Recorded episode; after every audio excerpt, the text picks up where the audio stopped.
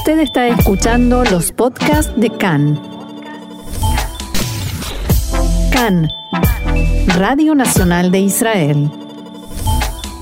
Alerta máxima en todo el país tras la eliminación de una célula terrorista en la zona de Jenin. En el operativo resultaron heridos cuatro efectivos del Comando Policial Especial.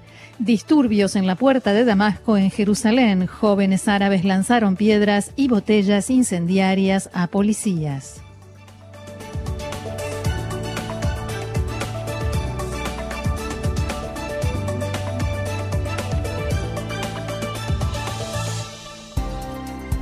Bien, y después de estos titulares vamos al desarrollo de la información. Alerta máxima en todo el país tras la eliminación de una célula terrorista en la zona de Jenin la madrugada del sábado por la posibilidad de que se registren ataques terroristas y disparos de cohetes desde Gaza.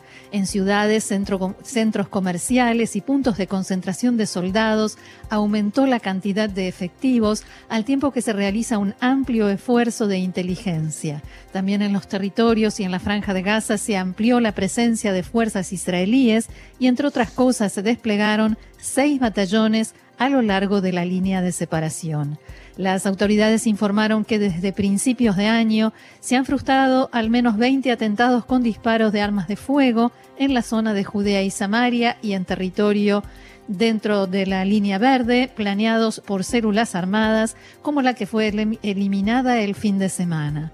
Fuentes de seguridad expresaron que su preocupación en vista de este periodo sensible que se vive y el armamento que circula libremente, según dijeron. La principal preocupación son los imitadores que se inspiren en las imágenes de atentados terroristas difundidas ampliamente en las redes sociales. ¿Cómo fue este atentado? Las fuerzas de seguridad recibieron información de inteligencia del Servicio de Seguridad General sobre una célula terrorista de la Jihad Islámica Palestina que se dirigía a cometer un atentado. Efectivos de una unidad de élite de la policía y del Servicio General de Seguridad abatieron a los tres terroristas de la Jihad Islámica en la aldea árabe entre Tulkarem y Jenin, de, en la aldea de Arabe, en la noche del viernes al sábado. El Servicio de Seguridad informó que los tres terroristas, definidos como, entre comillas, bombas de tiempo, fueron responsables de un ataque con disparos en la zona de Tulkarem y habían planificado cometer un atentado de gran envergadura. Se trata de Saeb Abare y Jalil Tawalve de Jenin y Seif Abu Libde de Tulkarem se produjo un intenso intercambio de fuego desde el automóvil en el que se desplazaban los terroristas y las fuerzas de seguridad israelíes.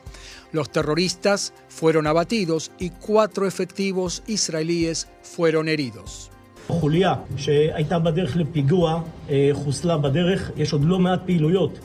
Una célula que iba a cometer un atentado fue liquidada en el camino, explicaba el jefe de policía Kobi Shabtai. Hay muchas otras acciones que se llevan a cabo en los últimos días en forma muy, muy intensiva. El servicio de seguridad las dirige, Tzal da el respaldo y cobertura y la policía de Israel está integrada.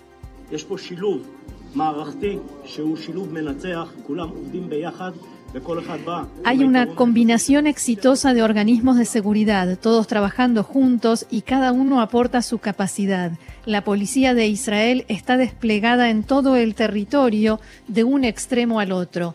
Intentamos estar en todas partes, en todo momento, para poder dar respuesta y mejorar la sensación de seguridad de los ciudadanos. Haremos todo lo que esté a nuestro alcance para dar la mejor respuesta, la más profesional, en la defensa de los ciudadanos de Israel.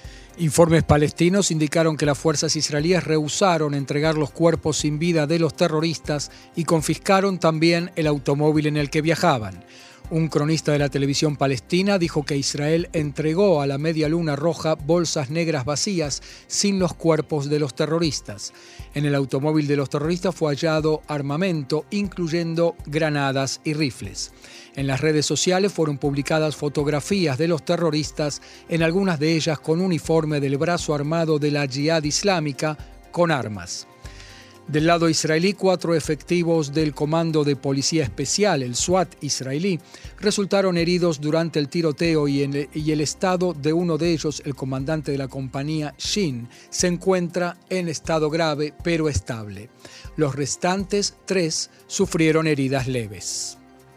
Y poco después de que finalizara el operativo comenzaron a difundirse mensajes y reacciones del lado palestino. Al mismo tiempo se publicó en redes sociales un video en el cual uno de los terroristas, Seif Abu Libde, leía su mensaje de despedida y legado, dicho esto entre comillas, cuyo texto fue encontrado, escrito a mano por el propio terrorista, en el automóvil en el que se desplazaba la célula.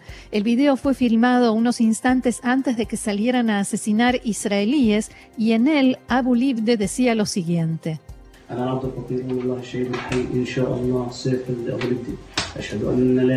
Yo, el mártir vivo, Saif Abu Libde, sacrifico mi espíritu por la liberación de Palestina de los musulmanes de la contaminación judía.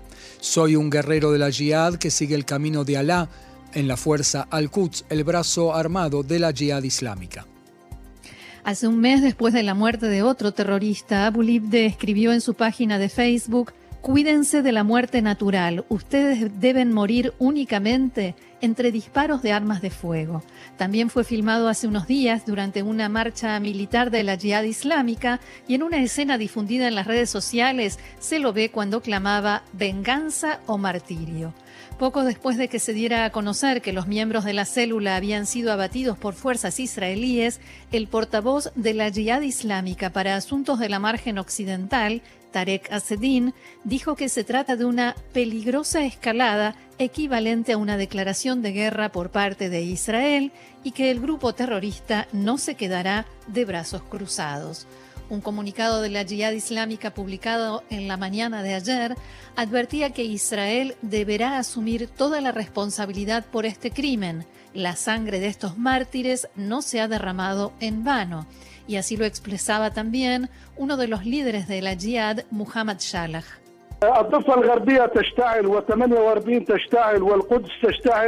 La margen occidental y los territorios de 1948 arden, Jerusalén arde y Gaza siempre arde. Y por eso estamos muy felices y satisfechos por los acontecimientos. Desde Hamas criticaron el operativo israelí y la muerte de los tres terroristas de la Jihad y dijeron que esto no, les, no le dará seguridad a Israel.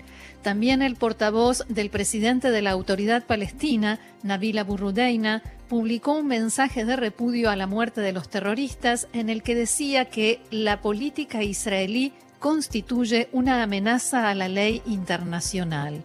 En un acto de Fatah cerca de Ramallah, uno de los líderes del Consejo Central del movimiento que dirige también el presidente de la Autoridad Palestina, este líder, Gamal Hawil, se ocupó de echar más leña al fuego.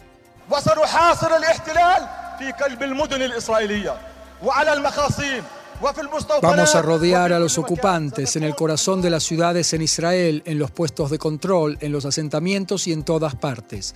Los titulares de los diarios en Israel en los próximos días informarán sobre el derrocamiento del gobierno de Bennett, el criminal. Anoche decenas de palestinos se reunieron en el lugar del operativo y clamaron venganza. Hader Adnan, hombre de la Jihad Islámica que cumplió una condena por delitos contra la seguridad en Israel, instigaba así a los presentes.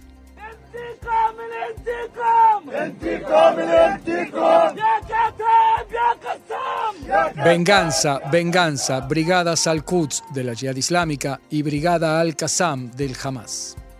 A pesar de las amenazas, los operativos de las fuerzas de seguridad israelíes continúan. En la tarde de ayer, a plena luz del día, Tzal y el Servicio de Seguridad arrestaron a un terrorista en Tulkarem vinculado a la célula de la Jihad que fue abatida la noche anterior. También en otras zonas de la margen occidental se hizo sentir la tensión. Ayer en Hebrón resultó muerto por disparos de efectivos israelíes Ahmad al-Atrash, un ex convicto de Hamas que arrojó una botella incendiaria contra las tropas. Y del lado israelí, el primer ministro Naftali Bennett llevó a cabo anoche una nueva reunión de evaluación de situación con las autoridades de seguridad en la sede central del Servicio de Seguridad en Tel Aviv. Allí declaró, hemos desmantelado una bomba de tiempo.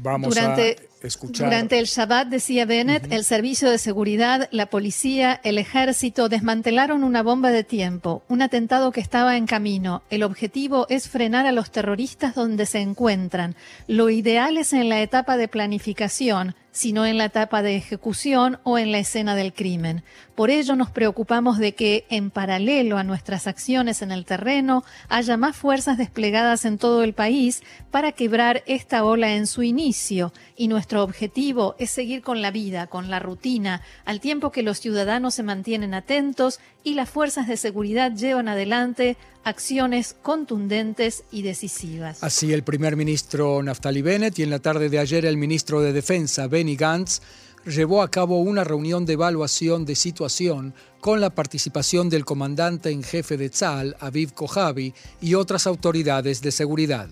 Gantz aseguró que, abro comillas, no ahorraremos ningún esfuerzo operativo para traer calma y seguridad.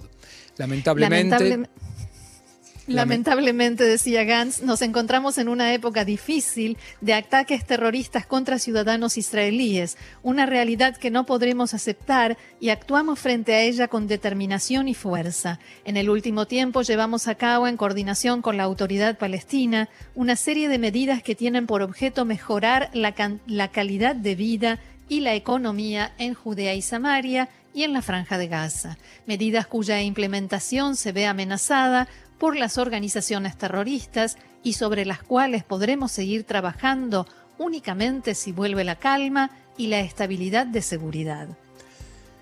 Y en tanto anoche tuvieron lugar disturbios por jóvenes árabes en la zona aledaña a la puerta de Damasco en la ciudad vieja de Jerusalén. Entonaron consignas de incitación a la violencia y lanzaron botellas incendiarias, piedras y otros objetos contundentes contra los agentes del orden.